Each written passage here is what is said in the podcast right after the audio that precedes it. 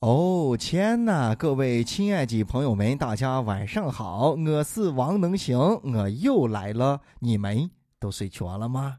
那想啊，这最近呢，有网友爆料，西安的白鹿原白鹿仓景区呢，是为了拉动景区的客流量，找演员穿着日伪军的服装，然后穿梭在景区内低俗的营销。前两天呢，景区的工作人员是说了，这事儿呢是发生在五月份，是第三方演艺公司所为的，目前呢已经终止合同了，景区呢也正在后续的追查。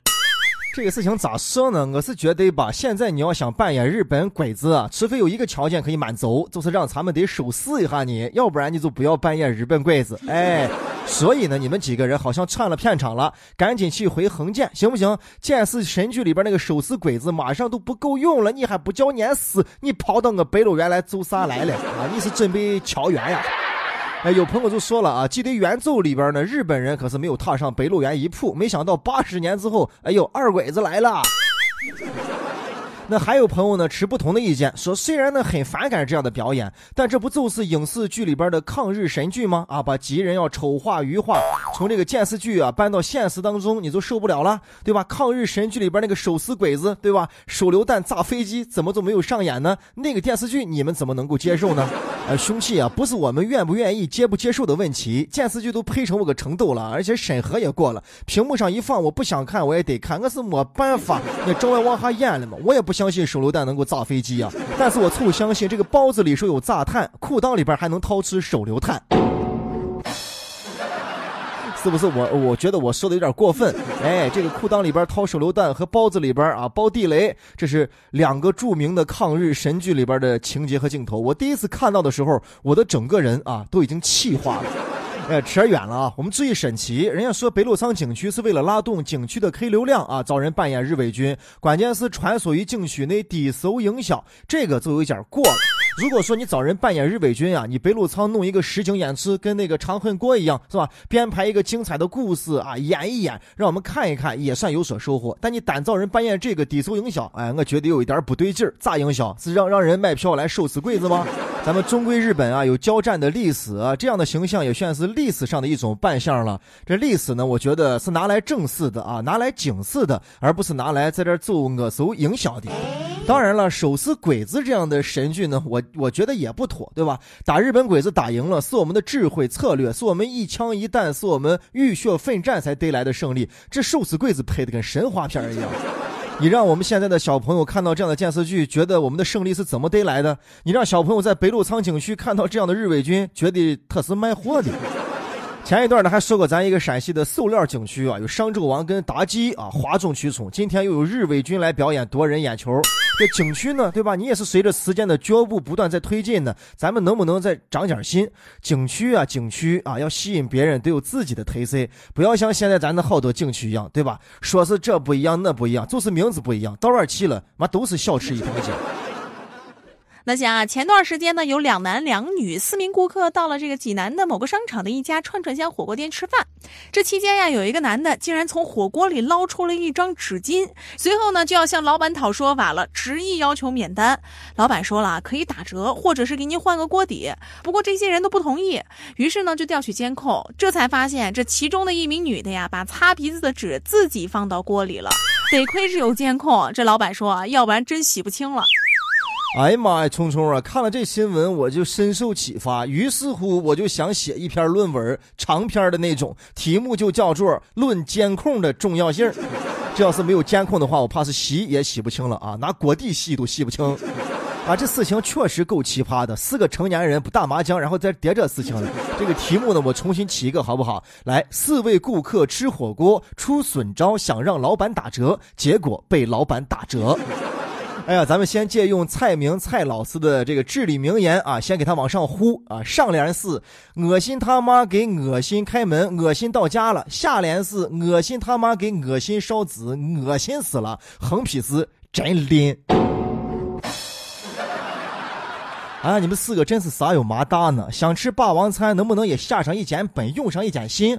花鸟市场买上一茄子虫虫也行嘛，买个小强也可以嘛，或者买个小鹰啊，六头那一种小鹰，或者你买一个杰瑞也可以。你哈拿字直接性了皮，然后把我撂到锅里边。哇，捞出来，老板看起来是字，其实，在你心里边啊，你是给锅里下的馄饨啊，你自己包的馄饨。你我说你那个字是白字还是那个黄黄那种字，还是黄黄的字噻？哎呦，那还是荞面馄饨。刚才说他们拎是拎在哪？拎在把这个啊这个东西放到锅里边去，几个人还在玩张毛整，还在玩吃，最后才哎演技很逼真的，把那捞起来。我的天哪！我说你这脑子不是进水了，脑子里边是进火锅了啊！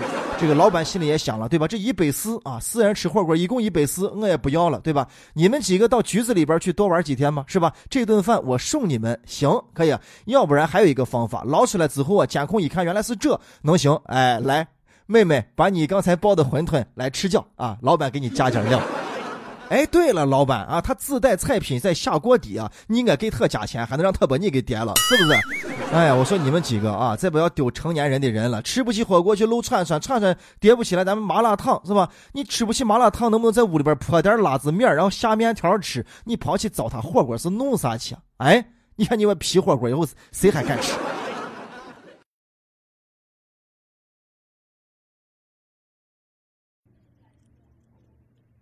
那想最近呢，一对上海交大的博士夫妻在参加相声节目的时候呢，自称创造了公式相声，对人家这传统相声是冷嘲热讽。现场呀也是挑战郭德纲，几番这个舌枪唇剑下来之后，俩人依旧不服啊。被淘汰之后呢，直言放话说走着瞧。不过郭德纲郭老师这现场的表现是让不少网友表示，这老郭脾气可真好呀。这郭老师啊，真是对答如流啊，巧妙的解答，巧妙的化解啊。用您徒弟啊小月月的一句话就是：我的天哪，答对了！你吃药了吧？最近，我把这个博士说相声的视频啊完整的看了一遍。哎，你甭说，人家这博士夫妇说的相声还确实是说的是个啥嘛？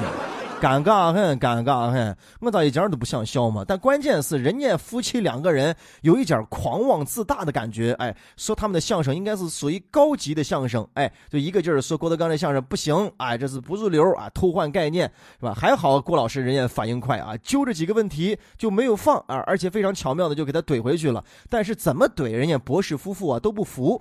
先不说相声啊，人家两位都是博士，对吧？真是那句话是吧？学对学学会了知识，但是却忘了常识。两个人在那个场上啊，是极其没有礼貌的，是吧？一直都是鼻孔看着郭老师啊，这个男的侧面对着他，用手指来指去，而且呢，你说于谦的时候呢，就直呼大名于谦哎，对你好赖加一个老师嘛，是吧？这毕竟是这公众场合，那么多人在，而且人于谦呢，肯定是您的长辈，叫一声老师绝对是不为过。关键是人家两口子觉得他们的相声。一定是最棒的。郭德纲说了，说你们俩来参加的时候啊，肯定就是抱着你们一定是冠军的想法法才来参加的。对呀，最后两个人果不其然就在有点指责郭德纲的意思啊，就说是你那你的意思是你今儿就不选我们了，对吧？要淘汰我们了。郭德纲说：是啊，那还能怎么办呢？今儿今儿这个节目，对呀，我是评委，我做主啊。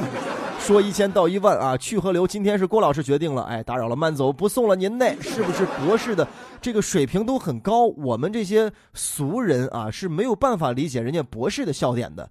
不过啊，人家博士两口子真是不是一家人不进一家门，是吧？别人喜不喜欢都不重要，哎，你们两个人彼此欣赏就行了。你们在你们家里边一关二十平米的房子，觉得你们俩是最牛叉的都没问题，对吧？哎呀，特别感谢李博士凑成了相声界啊多年不得一见的一致对外的情景。哎，我还记得这个电影《巴黎圣母院》里边有一句台词，注意我的文化啊素养和修为啊。电影《巴黎圣母院》哎，有句台词叫做“她既不美丽又不滑稽”，这种人啊满街都是。就是就是说我博士夫妇真没看出来你们有什么特色，而且是你们还觉得自己好像很有特色。我真希望你们在这个节目上的表现啊，不是因为你们是博士的身份，哎，才这么趾高气昂、高高在上的感觉，哎，不要不要不要，因为说你们是博士啊，因为我觉得丢博士的人，哎，我真这样觉得。刚还说了，你们连最基本的礼貌都没有，要那么高的学历到底有啥用啊？有啥用？你跟我说。第二呢，要学学郭德纲老师，哎，老郭的好脾气，哎，录制节目啊，那么多人看着，哎，两个年轻人就这么有点不太尊重啊，他也不太尊重相声的，这样去怼来怼去，哎，郭德纲老师是面不改色心不跳啊，是吧？所以呢，第一啊，他这个修养是在这儿；第二呢，脑子反应要灵光，哎，这就平常你要多训练多锻炼了，不要一遇见事就是大就伤人。啊，就安排，这个他是永远解决不了问题。好了，前面又说了这么多，最后呢还想再总结一句啊，我怎么觉得这两个博士来参加这个节目像是托儿呢？对，是来炒作的吗？因为不是你们两个人来参加这个节目，没有这个新闻的舆论点我就不知道还有这个节目。你们两个人是被安排来的吗？你们两个人就顶着博士的身份来做这个事儿吗？我觉得是不是也不太合适啊？啊！能行哥在陕西渭南向你问好，祝你好梦。晚安，早早睡觉。